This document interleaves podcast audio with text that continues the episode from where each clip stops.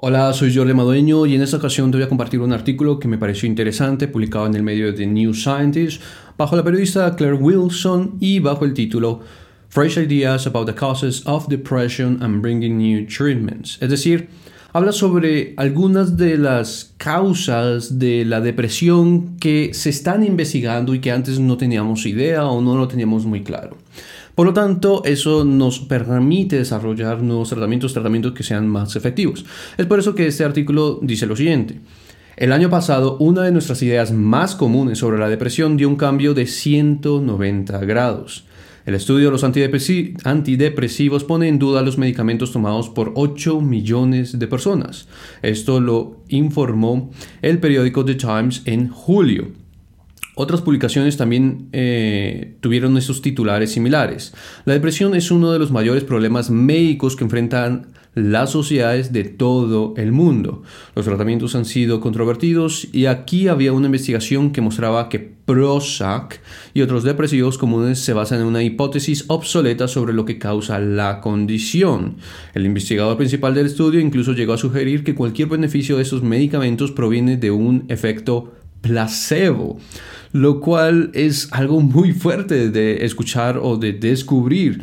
Es más, yo había publicado ya hace varios años varios videos justamente sobre los tratamientos o medicamentos em, para las personas que sufren de depresión y recibí un montón de comentarios, un montón de mensajes de personas que aseguraban con toda certeza de que justamente este medicamento, entre otros, le ayudaban muchísimo. Y si ahora descubrimos que eso básicamente era un efecto placebo, bueno, deja mucho que decir sobre los tratamientos que rodean justamente esta, esta enfermedad, en el caso de la depresión.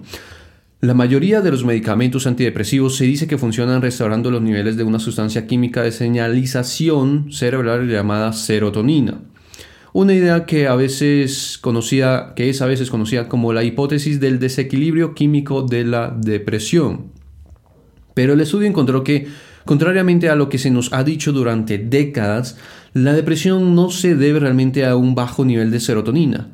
Esto fue un golpe en los dientes para las muchas personas que sienten que depende de los antidepresivos, tal y como contaba que me sucedió con la una gran mayoría de personas que me escribían en aquella época sobre este tema de depresión, sobre los medicamentos alrededor de la depresión, entre otras recomendaciones públicas que hay sobre este tema.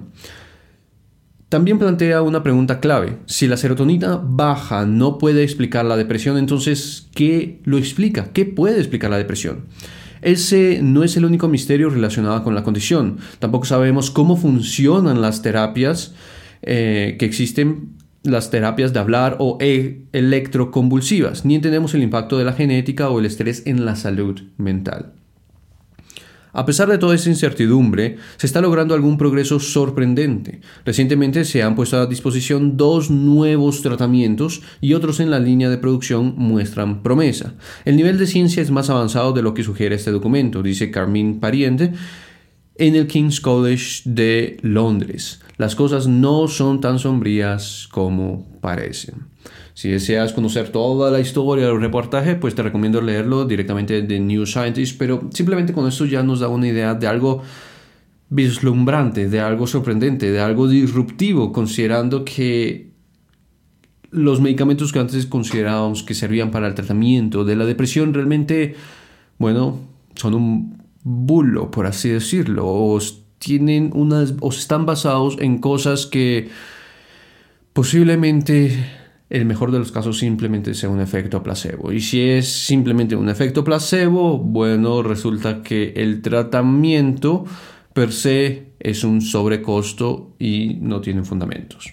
Así que es algo que definitivamente necesitamos más investigación, necesitamos más certeza respecto para no estar perdiendo el tiempo con tratamientos que pueden que no sirvan para nada.